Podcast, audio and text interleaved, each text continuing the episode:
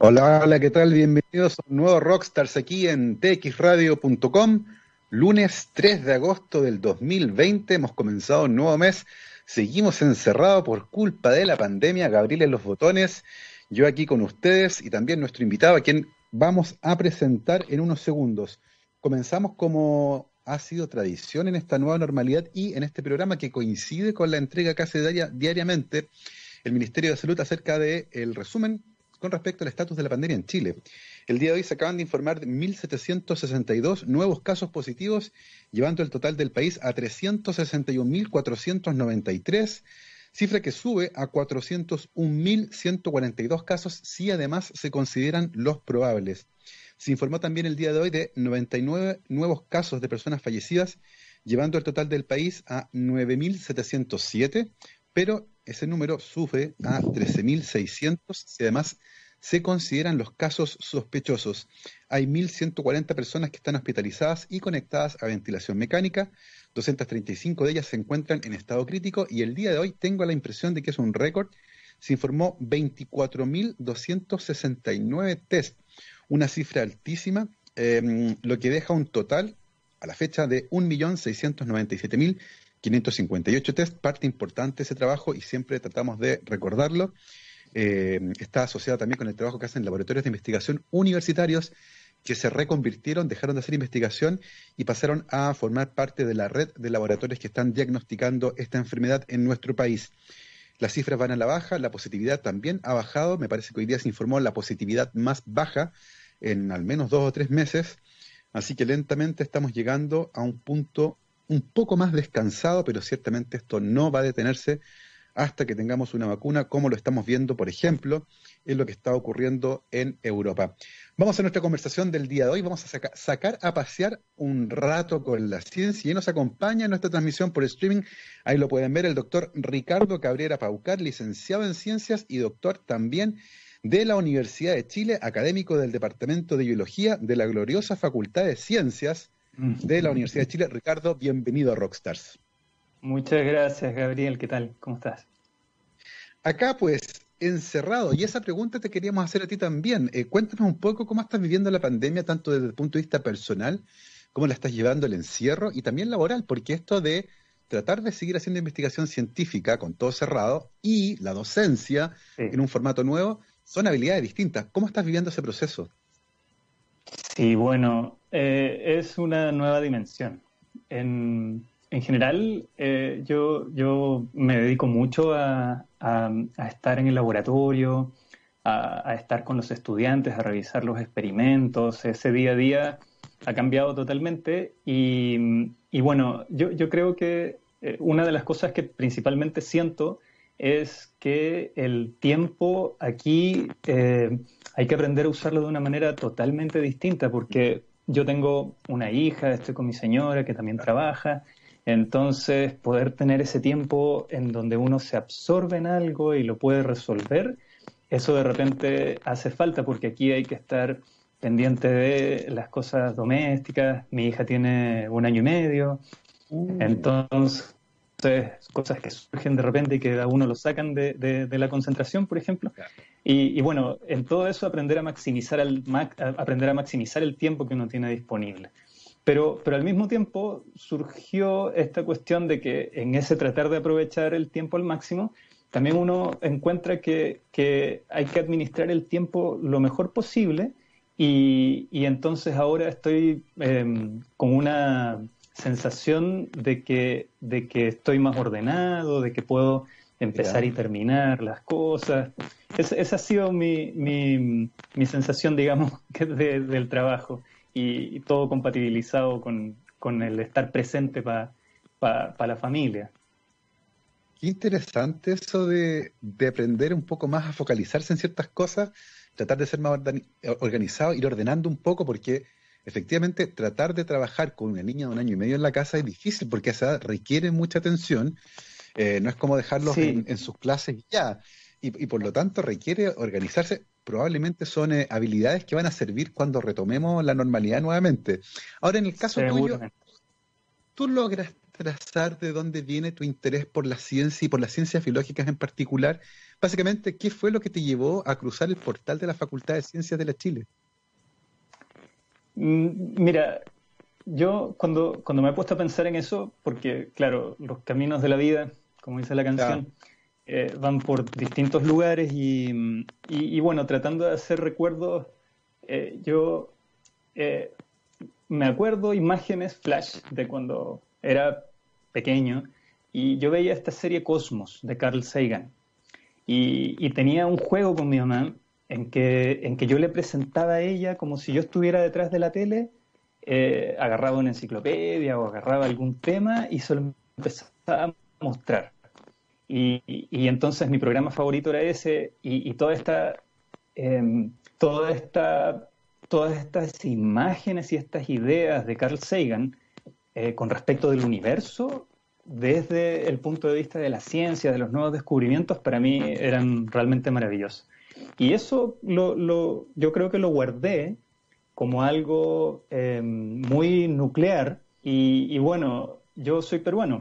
Todo esto me pasó cuando niño en Perú y yo mm, me cambié a vivir a Chile a los 14 años o por ahí, y, para terminar la secundaria, digamos. Y, acá la, estar estudiando en un liceo, estar conociendo personas nuevas, una sociedad nueva, una dinámica distinta. Eh, aquí yo, yo, me interesé en, varias otras cosas y, bueno, cuando de repente en, en cuarto medio, eh, estos, los típicos preuniversitarios que van a, ahí a, digamos, a los colegios, y, bueno, me dijeron, mira, ¿sabes qué? Tú tienes más habilidades para la biología o para la química. Para mí eso pasó súper desapercibido hasta el momento de los cubos, donde uno tenía que, dado el, las pruebas que uno había dado, en ese tiempo era la, de aptitud académica, y, entonces estaban estas distintas posibilidades eh, para, para, ver, para elegir. Y claro, estaba yo con, con bioquímica, con biología, y y fue una cuestión de intuición, yo creo, porque entré a, biología sin tener mucho conocimiento, como te digo, sin haber revisado mucho de qué se trata esto de ser científico. De, uno identifica muy bien a, esa edad, o en general en realidad, qué es un médico, qué es un ingeniero, qué es un arquitecto. Pero un científico es, es algo que, que uno tiene que buscar un poquito más. Y yo no había hecho esa búsqueda, pero, pero entré y, bueno, la, en la primera clase, que fue una clase de, biología celular, con creo que fue Tulio, Núñez, un académico, un colega ahí de la facultad, eh, y, entonces vi una proteína en una, digamos, en un lienzo donde se estaba proyectando la diapositiva, eh, y, esa estructura, las cosas que podía hacer, ya cuando, cuando uno las empieza a escuchar, eh, en directo por alguien que trabaja, digamos, en, en, ciencia, uno recibe eso diferente de cuando te lo entregan, eh, no sé, en el colegio, qué sé yo, en otras instancias.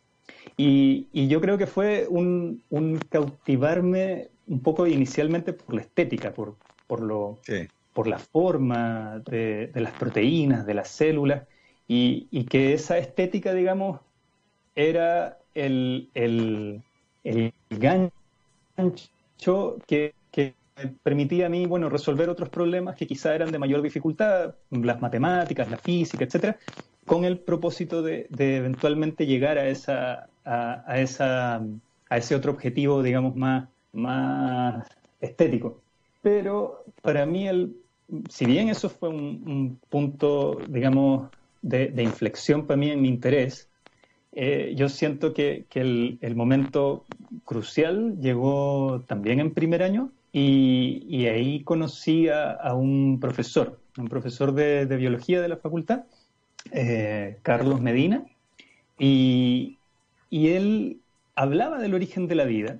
Y como yo no había visto, ni siquiera me había metido a profundizar de cosas científicas antes, para mí el hablar de origen de la vida era un poco como como una cosa mitológica, como una, como una sensación así de, de, hablar de algo, digamos, eh, eh, como los demonios, no sé, algo como...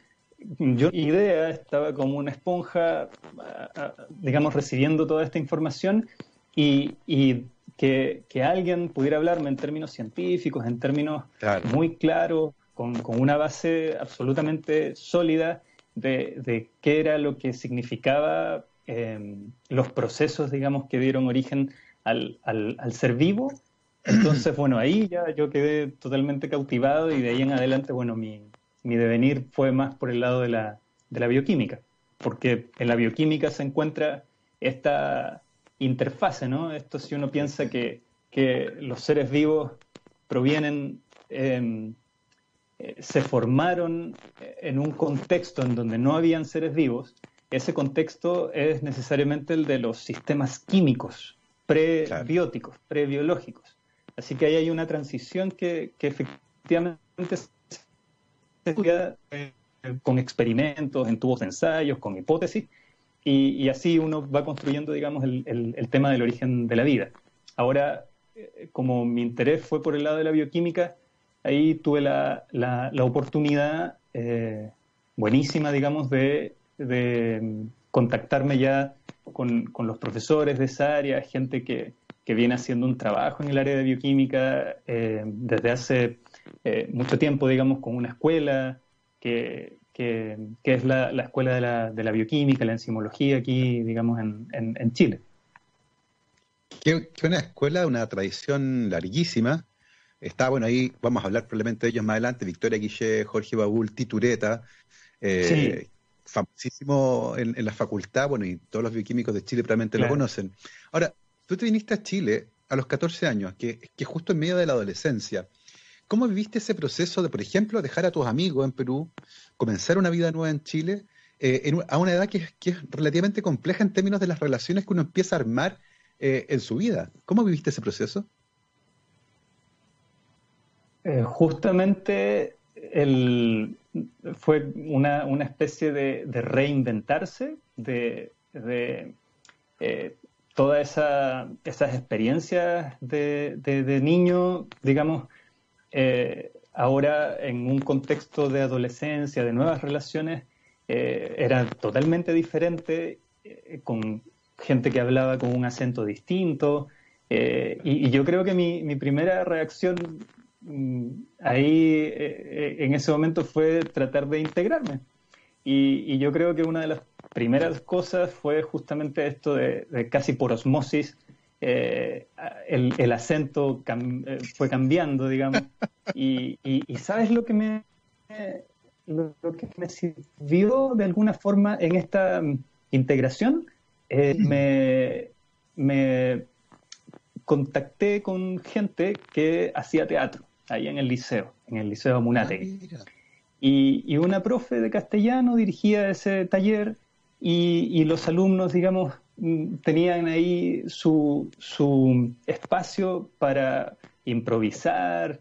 Eh, y, bueno, el teatro es una manifestación, el, teatro contiene cosas contingentes de la sociedad. Entonces, eh, yo creo que, que, imperceptiblemente, entonces para mí fue como el vehículo para integrarme al, al, a una dinámica social de la cual yo no había participado en su historia que es una historia también súper eh, importante, digamos, notable, la, la, la, parte de la historia que yo no vivía aquí en, aquí en Chile, sino que la, la, mm. viví en Perú. Y, bueno, entonces en este taller de teatro, mm, ahí yo creo que me, me, me interesé mucho en, en, profundizar en otras cosas como te digo, en ese tiempo no estaba con la cabeza puesta en la ciencia, así que la poesía, la literatura y eso. Fue, fue mi, mi enganche en, esa transición. Oye, ¿y tienes relación todavía con, imagino, con tu país, con amigos allá? Eh, ¿Cómo ves el estado, por ejemplo, de la ciencia peruana? Mira, es súper interesante. Hay, hay gente que está trabajando en temas de frontera, gente que eh, en, en distintas áreas eh, y, gente que, ha mm, podido realizar parte de su trayectoria y su formación fuera del Perú, en Estados Unidos, en Europa. Y, bueno, hay eh, estas, estos científicos que se formaron afuera tienen vínculos con las universidades de allá y, entonces pueden instalar sus laboratorios eh, temas de investigación para los cuales pueden recibir instrumentación o algún tipo de, ayuda desde afuera y entonces polos de, desarrollo, digamos, de, estas metodologías más de frontera. Y, y, no solamente desde ese, desde ese pivote, sino que también los estudiantes Mm. Eh, una vez que terminan su pregrado, se conectan con posgrados afuera y ahí entonces con profesores de otros países eh, hacen este puente con, lo que se puede hacer allá en, Perú, que en muchos casos es súper difícil por la falta de recursos. Entonces, yo creo que hay muchas ganas, muchas iniciativas, sobre todo mucha, eh, mucho combustible, digamos, en, la gente, en la gente joven, por lo menos lo que me ha tocado conocer. Una vez me, invitaron a, un congreso en 2015 de los estudiantes de biología y ahí, tuve la, oportunidad de ver de primera mano de esto que te cuento. Maravilloso. Oye, Ricardo, imaginamos que alguien que se emociona en primer año con la imagen de la estructura de una proteína y que se interesa por temas como el origen de la vida, rápidamente se dio cuenta que su camino estaba en la academia. ¿Es así o no? Eh, ¿Te diste cuenta que tu camino era hacer un doctorado y seguir ahí en ese mundo que que te había llamado tanto la atención? Sí, sí. Bueno, eh, el, tema del, doctorado es justamente mm, algo que, a quien le interese la ciencia eh, tiene que, mm, poder eh, entender de antemano que la carrera no es solamente llegar al pregrado, sino que es un tiro largo y que, esto necesariamente está conectado con, con estudios en donde eh, ya es la instancia de estar en un laboratorio y de poner en práctica el método científico, de resolver un, de, encontrar un problema y de poder aportar con, indicios a cómo resolverlo. Entonces, efectivamente, el, doctorado en, el medio ambiente, ya que uno vive en el pregrado de la licenciatura, el doctorado empieza a sonar eh, como algo que los compañeros que van más adelante están haciendo. Entonces uno sigue ese, ese trail. Eh, efectivamente. Y en el caso tuyo, por ejemplo, ¿qué preguntas te llamaban la atención y, qué área finalmente conquistó tu atención para dedicarle tiempo eh, durante el doctorado y tratar de responder algunas de esas preguntas? Mm, sí, en el pregrado la, afinidad surgió con, las moléculas. Y, y, bueno, en el área de las moléculas eh, si uno lo mira de manera amplia, también está la, química orgánica. Y, entonces, yo, era biólogo, pero hice, hice unas unidades de investigación, objetivos, digamos, de mayor profundidad en, química orgánica para, mirar estas moléculas. Eh, y bueno, obviamente el, curso que es la piedra angular ahí eh, es el curso de bioquímica y, y ahí es donde uno mira en, una mirada así integrada eh, a las proteínas, las enzimas, las biomoléculas, y, entonces eh, ahí yo creo que, mm, toda esta afinidad con lo molecular lo, sentí que lo podía desarrollar bien. También es parte de lo molecular lo que le pasa al DNA, la biología molecular, uno eh, si bien el término, si uno lo analiza súper neutralmente, significaría los procesos biológicos que le ocurren a cualquier molécula, un lípido, a lo que sea. Pero la biología molecular es el término que, te indica los estudios de RNA, nucleicos de RNA, digamos. Entonces, eh, esa, esa otra parte molecular, digamos, me, me llamaba la atención, pero no del mismo modo en el que me llamaban la atención las reacciones catalizadas por enzimas y, lo que ocurre en el, metabolismo.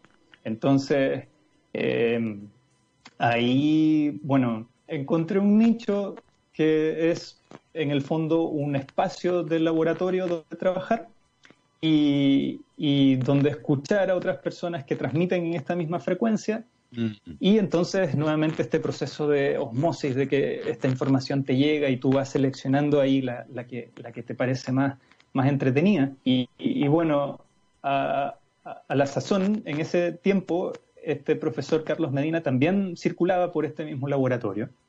Eh, este es el laboratorio, digamos, eh, eh, que es el el personaje, digamos, que, uno puede tomarlo como, un, tronco, el tronco del árbol, mm. del cual, digamos, provienen los otros científicos que, que, tú, que tú mencionaste, Titureta, Jorge Babul, Victoria Guiché, Ana Preller, y, y, el, punto es que en, ese, ya moviéndome en ese ambiente, pero como te digo, previo de esto había tenido estas clases en donde había escuchado el origen de la vida. Eh, y, bueno, una, una, clase más, un curso más que me gustó mucho fue uno que daba Tito Ureta, eh, de evolución molecular. Y, entonces todos estos elementos eran la combinación eh, para mí perfecta para, para poder, digamos, sentir podía desarrollar, estudiar y desarrollar un conocimiento, digamos. Así que eh, e-, este fue el, ámbito en el que para mí se fue configurando este interés eh, por el origen de la vida, pero pasando por estas otras etapas de aprender de proteínas, de metabolismo y eventualmente llegar. Una trayectoria que cuando uno analiza con todas las cosas que tú mencionaste, el cosmos de Carl Sagan por ahí, esta cosa de la biología que no tienes muy raro de qué va, pero te enamora a la primera imagen y tú dices, estoy acá, me, hallé, encontré mi lugar en el mundo. Eh, esta idea del origen de la vida, que ya no es algo esotérico ni religioso, que tiene fuertes fundamentos científicos y que uno puede estudiar efectivamente, fueron configurando la carrera de nuestro invitado del día de hoy, Ricardo Cabrera Paucar, eh, licenciado en Ciencias, convención en Biología, doctor en Biología Celular y Molecular de la Universidad de Chile, actualmente académico del Departamento de Biología, yo dije de la gloriosa porque es así, de la gloriosa Facultad de Ciencias de la Universidad de Chile. Ahora vamos a hacer una pausa musical, pero a la vuelta vamos a estar conversando justamente acerca de esto, cómo uno estudia sistemáticamente el origen de la vida y qué sabemos sobre este fenómeno tan curioso. Vamos a conversar de Francisco Varela, de su pregunta sobre el origen de la vida, de Luca, y qué diablos es Luca, y de Catálisis, por supuesto. Nos vamos con Rage Against the Machine, esto se llama Sleep Now in the Fire. Vamos y volvemos. 12 con 32, estamos de vuelta aquí en rockstarsdetxradio.com. Lunes 3 de agosto del 2020, estamos comenzando el mes y la semana, como siempre, transmitiendo aquí a distancia porque estamos en pandemia y los establecimientos educacionales han tenido que adaptarse rápidamente a las clases a distancia, teniendo en muchos casos que desarrollar nuevas habilidades. En efecto educativo y en unión con Core Skills, usando su experiencia de 15 años, crearon Aula del Futuro, un completo programa de apoyo que incluye tecnología especializada, servicios adecuados y seminarios en línea para capacitarlos en estas nuevas habilidades y ayudarlos en sus necesidades más urgentes. Para más información visiten www.efectoeducativo.cl, los encuentran también en Facebook y como arroba efecto educativo en Twitter e Instagram. Estamos conversando el día de hoy aquí en Rockstars con Ricardo Cabrera Paucar, licenciado en Ciencias, con mención en Biología, doctor en Biología Celular y Molecular, todo eso en la Universidad de Chile actualmente académico del Departamento de Biología de la Facultad de Ciencias de la misma universidad. Ricardo, yo recuerdo cuando hacía clases de biología celular a mis estudiantes de bioquímica, la primera clase, les hablaba de Francisco Varela y de su libro que se llama El fenómeno de la vida, donde hay un capítulo que dice conversaciones con un extraterrestre, donde hablan acerca de qué es la vida. Y es súper interesante porque existe una suerte de intuición con respecto a lo que es vida, pero cuando pasamos a definirla como que nos cuesta, cuesta como verbalizar lo que entendemos que es vida. E imagino que para poder estudiar el origen de la vida, una de las cosas que hay que hacer es ponerse de acuerdo con qué cosas vamos a definir como vivas. ¿Cómo se zanja esa discusión actualmente, por ejemplo, en tu, área de estudio? Sí, es, cierto que, no hay una, teoría de la biología eh, en donde uno pueda, eh, desde lo más básico, eh, formalmente hacer una definición. Y, pero a pesar de eso, una de las instancias que a mí me parece más interesante donde, donde es crucial una definición es en la, en la búsqueda de vida fuera de la Tierra. Esto es, es algo que, que, mm, es parte de las misiones espaciales que han ido a, a otros cuerpos, digamos, eh, en, el espacio, en particular a Marte. La, la, la primera misión que aterrizó, en, que, que amartizó, digamos, en el, en el planeta eh, que pudo lograrlo, llevaba un equipamiento para poder hacer experimentos. Y entonces si uno dice voy a hacer experimentos para ver si hay vida o no hay vida, es porque tengo una presuposición de qué es lo que voy a encontrar. Y, y en, en, buenas cuentas se, se buscó eh, evidencias de metabolismo microbiano. Si se le pone una sopita a un poco de tierra del suelo marciano, eh, ¿qué, sucede? transforma químicamente. Eh, entonces, una, una de las cosas fundamentales del, de, la, de lo vivo, aunque no tengamos una definición, sin embargo, NASA la tiene. ¿eh? Para la NASA, eh, esto entre paréntesis, su, definición de trabajo es, es algo así como la vida es un sistema químico autosuficiente que evoluciona darwinianamente. Entonces, entonces eh, esto de sistema químico autosuficiente se refiere al metabolismo y lo de la evolución darwiniana es fundamentalmente la, manera en la, que, en la que los ácidos nucleicos se, replican, eh, la replicación de los polímeros, digamos. Eh, eh, entonces, justamente esas dos son las partes más, las columnas de lo que uno concibe como, un ser vivo. La, la, mm. posibilidad de hacerse a sí mismo a través de reacciones químicas, y ese es el punto de, Varela y Maturana. Eh, ellos dos tienen esta, este libro de máquinas y seres vivos, eh, de más o menos el inicio de los 70. Eh, y, bueno, ahí está, es donde se hace esta reflexión de que los seres vivos son autoconstruidos, son autopoyéticos. y eso significa que los procesos que les están ocurriendo tienen que ver con su propia construcción. Y, esto entonces e, es algo que, se da justamente porque tenemos un metabolismo y porque tenemos estas moléculas poliméricas que de alguna manera se van replicando y se van manteniendo en, la, en esa estructura particular que tienen, esa estructura la van sosteniendo a lo largo de su propia transformación hay una estructura que se mantiene. Y eso es gracias a los, ácidos nucleicos. Entonces, el, concepto de, ser vivo uno lo puede abordar desde distintas partes, pero estos dos son los, elementos principales, metabolismo y eh, la posibilidad de replicar, autorreplicar sus propias ah. estructuras. Y, justamente eso es, em, yo creo que es el grueso de la investigación Em, con, respecto de, qué fue primero, si esta posibilidad de hacer metabolismo o la capacidad de autorreplicarse, ahí hay dos grandes líneas de pensamiento más o menos distintas, divergentes, o, no divergentes, pero discrepantes en relación con cuál fue primero.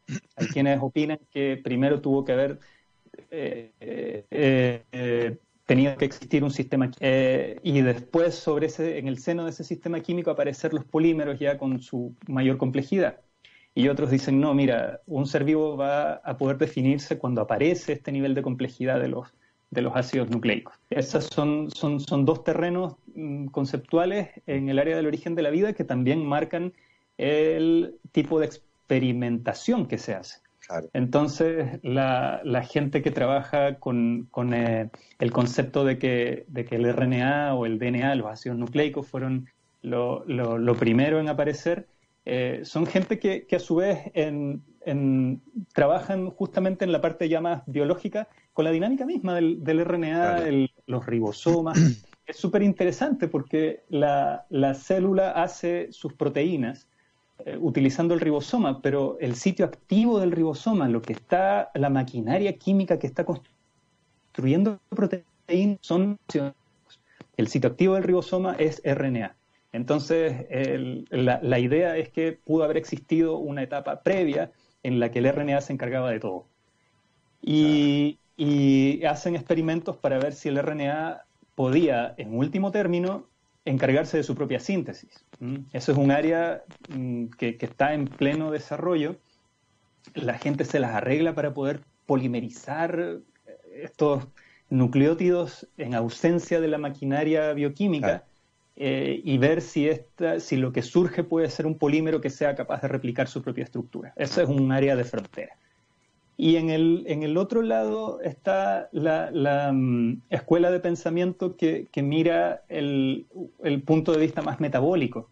Eh, y, y, efectivamente aquí hay una, mm, ahí digamos, en esa, en esa línea de pensamiento hay una conexión con otras áreas eh, muy importantes, porque la, el origen de la vida es, un, es, una disciplina que integra muchas, muchas otras áreas.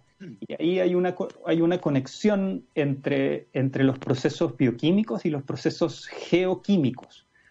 En, en, la época del origen de la vida, que es, digamos, una época muy temprana en la historia misma de la Tierra, básicamente eh, la Tierra cuando se formó eh, inicialmente era un planeta extremadamente turbulento con una cantidad de energía eh, y la corteza básicamente no existía, pero apenas las condiciones se estabilizaron, en esa época inmediatamente aparentemente surgió la vida. Y, surgió la vida junto con otros dos fenómenos planetarios que son muy interesantes, que es el origen del, del agua, de los océanos, y el origen de la tectónica de, placas, que, es una característica muy sui generis del planeta Tierra comparado con otros planetas conocidos. El único del que se sepa que tiene tectónica de placas es la Tierra. Y, bueno, la vida es un fenómeno planetario también. Entonces, hay, una mm, eh, suerte de coincidencia o quizás conexión entre la vida y, todas estas cosas que le suceden al, planeta a escala global. Y, bueno, en, ese tiempo entonces la, actividad volcánica era eh, muy particular y estaba conectada con la producción de compuestos orgánicos, de reacciones en donde el carbono, que es lo que uno de los átomos principales en, toda esta complejidad de los seres vivos, el, carbono eh, eh, puede unirse con, otras, con otros átomos y formar estas biomoléculas a partir de lo que la, energía geoquímica le puede entregar. Entonces, eh, es posible pensar, hay muchos experimentos que apuntan hacia eso, que sí puede ser eh, formado un sistema químico estable, complejo, basado en la energía geoquímica y eso podría ser entonces el, origen del, metabolismo. Básicamente, la, energía que mueve tus células o las células de cualquiera de nosotros en el fondo es una manifestación de la energía eh, geoquímica del, planeta primitivo y aún la llevamos adentro. Nosotros nos vemos como, como organismos multicelulares, vemos a las células, pero quizás los procesos químicos que están sucediendo dentro de las células de alguna forma provienen mm. de un contexto, imagínate, más similar a los volcanes que, a un ser vivo, digamos. Es fascinante lo que nos estás contando y hay una idea que a mí me llama mucho la atención sobre esta historia y es, y es justamente acerca de la aparición de lo primero que entendemos como vida y cuándo ocurre eso de acuerdo a la edad geológica del planeta. Eh, si uno considera que la Tierra tiene unos 4.500 millones de años, eh, los primeros vestigios de vida aparecen cerca de mil millones de años después. Y todo lo que ha transcurrido desde el inicio ha sido justamente complejizarlo en niveles hasta llegar a organismos complejos multicelulares. Entonces, aparentemente, el origen mismo de la vida fue relativamente rápido en términos de la historia geológica del planeta, y todo lo que pasó después ha sido extremadamente lento. Y si uno mira cómo ha radiado la vida, eh, todo ha ocurrido desde los dinosaurios para adelante en la última fracción de tiempo del planeta, lo que es tremendamente interesante. Eh, ¿Cómo explica uno eso? ¿Es efectivamente más complejo producir toda esta variación de vida que el fenómeno mismo inicialmente? ¿O el tiempo no tiene mucho que ver acá? esa, pregunta efectivamente se, la han, se, han, hecho bastante. La, la gente que mira la, evolución así desde el punto de vista global, como tú lo estás describiendo, no la evolución de un linaje en particular, sino que la evolución de la vida, de la diosa.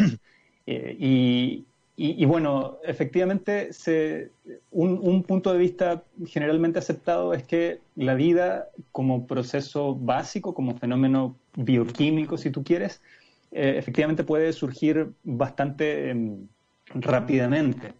De hecho, actualmente las misiones a, Marte lo que están buscando son evidencias de vida antigua que justamente en esa época más primitiva, tanto del planeta Tierra como de Marte o de Venus, eh, era una época en la que las condiciones estaban dadas por los factores geológicos, por la presencia de agua, por la presencia de una atmósfera, etcétera, en todos estos planetas y, que las condiciones efectivamente podrían haber resultado propicias para la vida y entonces eh, muy rápido haber formado estos, estos organismos eh, más primitivos, unicelulares. Y, el equipamiento de la última misión, esta mm, Perseverance creo que se llama, a, mm. Marte, esta que fue lanzada hace unas pocas semanas, en, julio, eh, buscan, tienen equipamiento para poder mirar en un punto muy particular donde se cree que había un sistema hidrotermal o un, conjunto de sistemas hidrotermales en la superficie de Marte, buscar, por ejemplo, posibles evidencias de estromatolitos o cosas parecidas, que son como estos fósiles más antiguos que, tú mencionas. Eh, son equipamientos que pueden, mm, de alguna forma, identificar compuestos químicos y, entonces a la foto que le toman al, al mineral poder identificar, por ejemplo, la existencia de estructuras, de capas que tienen distinta composición química y a partir de esa estructuración deducir si es que eso podría corresponder a, evidencias de, vida antigua. Y, las últimas investigaciones también sugieren que Venus también podría haber tenido un, escenario así. Entonces, eh, la vida podría ser un fenómeno bastante rápido. Sin embargo, su complejificación, eso ya eh, es algo menos determinístico y más contingente. Contingente en el sentido de que, de, que, de la posibilidad eh, fundamentalmente de que surjan interacciones, porque la complejificación surge de la conexión de linajes diferentes. el, organismo eucarionte, que somos todos los que tenemos núcleos, eh, las plantas, los animales, los hongos, etcétera, eh, los protozoos, todos son organismos más complejos, uno dice, eh, y, la, idea de cómo se formaron, la idea más probable es que se formaron por la asociación de organismos mucho más simples. Bien, este, este, año, eh, el año, este año, a principios de año, eh, apareció una, una publicación de la primera foto de un organismo microbiano, una arquea, que tenía un, que tiene, digamos, un sistema de membranas así bien reticulado y entonces capaz de interactuar eh, muy estrechamente con otros organismos de un linaje distinto. Y entonces eh, justamente se piensa que el, eucarionte nació de la interacción de, una, de, una, un organismo, una arquea, como este que te estoy mencionando, con una bacteria. Entonces, eh, es como que el tiempo pasa sin que estas asociaciones eh, puedan generar un organismo más complejo hasta que en algún momento esa interacción funciona y el sistema se complejifica. Y eso ya no es tan inmediato, es más contingente y efectivamente son fenómenos más, obviamente, tardíos de, épocas mucho, mucho más recientes que el origen de la vida. Y otra cosa interesante de, la lectura que hace eh, de esa historia que nos cuentas, es que pensar en la vida, en su origen y en su evolución, como algo lineal, donde pasó, aparentemente no es así, y, la vida surgió de muchos eventos independientes, algunos que fracasaron y quedaron en el camino, pero hubo otros que fueron más fructíferos e interactuaron para finalmente generar en algún punto un ancestro que es el ancestro común de lo que hoy entendemos como vida, ¿no? Claro, claro, sí, efectivamente, el, e, este concepto del ancestro común es súper importante en biología. Y, el último ancestro común de los eucariontes, de las bacterias, de las arqueas, eh, es un, organismo que es bastante complejo ya, digamos, tiene una debería haber tenido una membrana, un metabolismo, debería haber tenido mm. ácidos nucleicos, RNA, toda una, eh, complejidad como la que encontramos en, los procariontes actualmente. Y eso eh, se dio eh, digamos, no es, eso no es el origen. El origen viene mucho más atrás, eh, cuando estos procesos más básicos probablemente en la interfaz entre la química y la bioquímica se, se, dieron, digamos. Entonces, este organismo es el último ancestro común y, se, le, se le conoce como, como LUCA, como Last Universal Common Ancestor. Y, entonces, em, el, este organismo en particular, cuando uno ve estos típicos árboles filogenéticos que se hacen con respecto de las proteínas, del, etcétera, de, las células, es el, punto desde donde ramifican todos los siguientes organismos. Pero hay un tronco más largo y en la raíz es donde está el origen. Entonces uno puede imaginarse este, explicaciones más terminales, más hacia la punta, pero un mm. tronco bastante largo en donde hay una cantidad de procesos que no son obvios, que no son posibles de, deducir directamente de la comparación de los organismos actuales, sino que hay que empezar mm. a, hacer, digamos, experimentación ya en un contexto no, no, no, tan biológico o, ir un poco más allá de lo que uno conoce del funcionamiento de los seres vivos. Y otra cosa fascinante al respecto de eso es que a principios de los 50, Stanley Miller demostró que en las condiciones de la Tierra primigenia se podían formar eh, biomoléculas moléculas que eran los componentes los bloques fundamentales de, lo que hoy conocemos como vida. ¿Cómo convive esa teoría con otra, que probablemente es más reciente, acerca de una contribución externa eh, de algún objeto que venía del espacio y que también pudo contribuir con algunos bloques fundamentales que eh, formaron parte finalmente de este proceso? Eh, ¿Cómo conversan estas dos, estas dos historias del origen exclusivo en la Tierra versus la contribución eventualmente de otro lugar en, la, en nuestra comprensión actual de, y la discusión, por supuesto, del origen de la vida. Sí, e, es, muy interesante eso, el, factor, eh, el origen endógeno y cuánto contribuyó eh, eh, exógenamente la llegada de meteoritos con biomoléculas, por ejemplo. Ahí hay que, en, el origen exógeno, que es como lo, que a uno le podría parecer súper eh, curioso o, lo que uno trataría de imaginarse como, eh, ahí hay que distinguir dos cosas. Una, que, un ser vivo ya completamente armado haya llegado a un meteorito y haya entonces aquí proliferado. Y la otra es que en los meteoritos, que llegan, digamos, con una frecuencia bastante alta cuando uno ve la escala geológica eh, estos son eventos muy, muy frecuentes y que incluso en la época, poco antes del origen, se piensa que hubo un, un de, de, meteoritos bastante importante. Eh, estos podrían haber traído más bien compuestos orgánicos.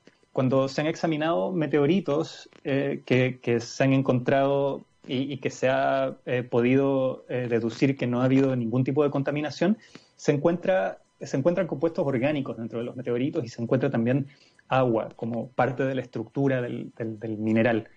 Entonces se piensa que efectivamente eh, los meteoritos en las épocas primitivas podrían haber contribuido incluso con gran parte de, los océanos, del, agua que la Tierra dispone actualmente, podría haber llegado eh, producto de, haber sido traída por meteoritos. Y como te digo, los meteoritos tienen compuestos orgánicos y también podrían haber llegado de esa forma. Sin embargo, el origen de la vida no es lo mismo que el origen de las moléculas.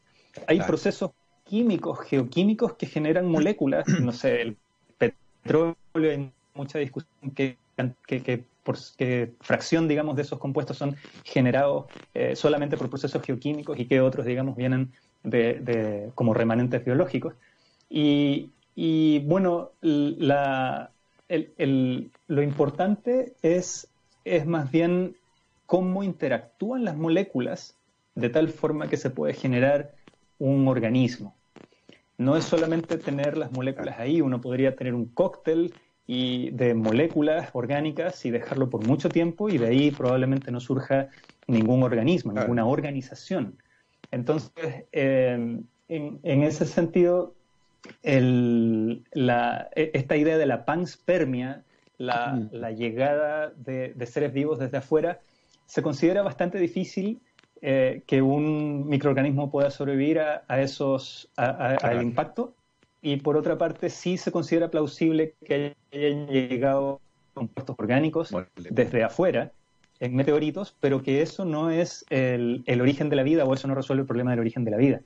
Y, más bien el, el, foco está en cómo un proceso bioquímico puede resultar de alguna forma como una continuidad de un proceso geoquímico. Porque imagínate que no hay seres vivos en este planeta o en algún otro, pero hay procesos geoquímicos. Hay eh, la interacción del agua con la roca y, entonces hay compuestos de, eh, con, alta energía, digamos, con capacidad de, reducir eh, CO2, así como las plantas fijan este CO2 y hacen moléculas. Hay procesos geoquímicos independientes de organismos que pueden tomar este CO2 y hacer moléculas orgánicas. ¿Cómo eso puede resultar continuo con la operación del metabolismo, con las transformaciones químicas que vemos en las células, en donde no hay procesos geoquímicos ocurriendo? Y efectivamente se puede. Eh, actualmente en, los escenarios conocidos, en, digamos, las localizaciones conocidas como sistemas hidrotermales, que son estas zonas de las dorsales oceánicas donde se está generando la corteza de la Tierra. Ahí hay muchas zonas en donde el agua interactúa directamente con el magma y se enriquece en compuestos que son capaces de tomar el CO2 y convertirlos en compuestos orgánicos. Y curiosamente las reacciones que resultan en esa transformación química, cuando uno las ve como procesos paso a paso, se parece a las vías metabólicas eh, de ciertos organismos que son fijadores de, CO2 y entonces existe esa mm, continuidad conceptual. Veo los procesos bioquímicos y el paso a paso es equivalente a los procesos bioquímicos. Esa es una de las betas actuales de investigación y esa es la que, la que yo estoy proponiendo, eh, digamos, en, en mis proyectos, en mis últimos proyectos y mm, encontrar de qué manera catalizadores abióticos, como por ejemplo metales de transición o metales que están en minerales, pueden catalizar procesos que sean relevantes para eh, el metabolismo, como por ejemplo la, formación de, moléculas de, que se conocen como de alta energía, que son como el, ATP, digamos, estas eh, eh, moléculas que están dentro de la, de la bioquímica y entonces ahí la, cuestión es descubrir cómo, como te digo, un proceso geoquímico puede convertirse en, bioquímico. El tema de, Stanley Miller y los experimentos de 1953 fueron el puntapié inicial para poder hacer experimentación en laboratorio y poder recrear condiciones de origen de la vida, pero han habido cambios de paradigma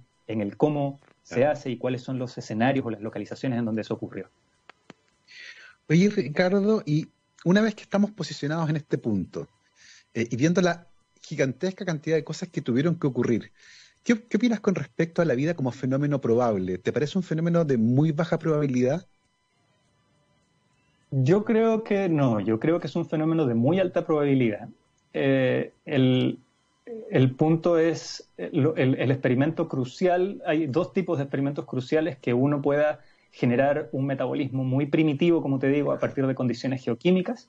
Y el otro, la otra observación crucial sería eh, las evidencias de vida que pueden ser encontradas en, Marte, evidencias antiguas de vida, no actuales, eh, en la época primitiva de Marte, en la época primitiva de Venus, aunque no hay planificados, hasta donde yo entiendo, misiones para Venus, pero mm.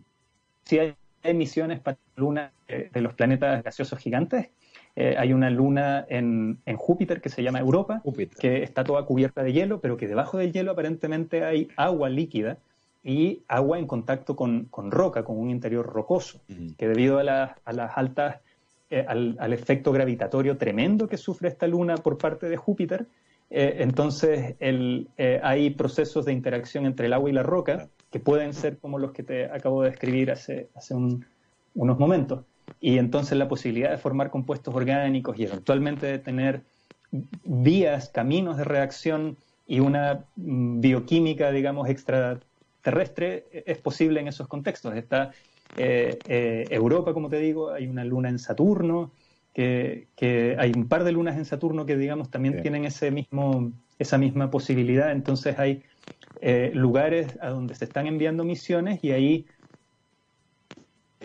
el de cambio de, visión, de paradigma fundamental va a ser poder encontrar eh, fenómenos similares o ya totalmente claramente definibles como seres vivos y entonces eh, ahí uno puede, puede, digamos, demostrar que efectivamente la vida es un fenómeno altamente probable. Que es una, un, sería un notición si es que llegamos a encontrar, por supuesto, evidencia de aquellos fenómenos en otra parte que nos, nos, además nos serviría para explicar probablemente, a partir de las comparaciones, nuestro propio origen. Oye, se nos pasó la hora volando. Es la una de la tarde, una conversación tremenda, tremendamente entretenida. Te queremos dar las gracias. Les recuerdo que hemos conversado el día de hoy con Ricardo Cabrera Paucar, licenciado en Ciencias, Convención en Biología y doctor en Biología Celular y Molecular de la Universidad de Chile, actualmente académico del Departamento de Biología, ahí en la gloriosa Facultad de Ciencias de la Universidad de Chile. Ricardo, te queremos dar las gracias por habernos acompañado en Rockstars. Muchas gracias a ustedes, muy, muy, muy eh, agradecido de la, de la entrevista. Nos vemos. Estuvo tremenda, tremendamente entretenido. Nosotros nos vamos, gracias Gabriel, que está en los botones, llevando el programa para todos ustedes. Vamos eh, nosotros con el All You Need Is Rock del día de hoy y hoy llega una banda fundamental dentro del heavy metal. Los británicos de Black Sabbath con Ozzy y su banda de chicos malos. Una hora de música aquí en TX Radio, científicamente rockera. El setlist de este All You Need Is Rock fue enviado por Juan Rodríguez y comienza con Warpix. Nos vemos mañana, que esté muy bien. Chao, chao.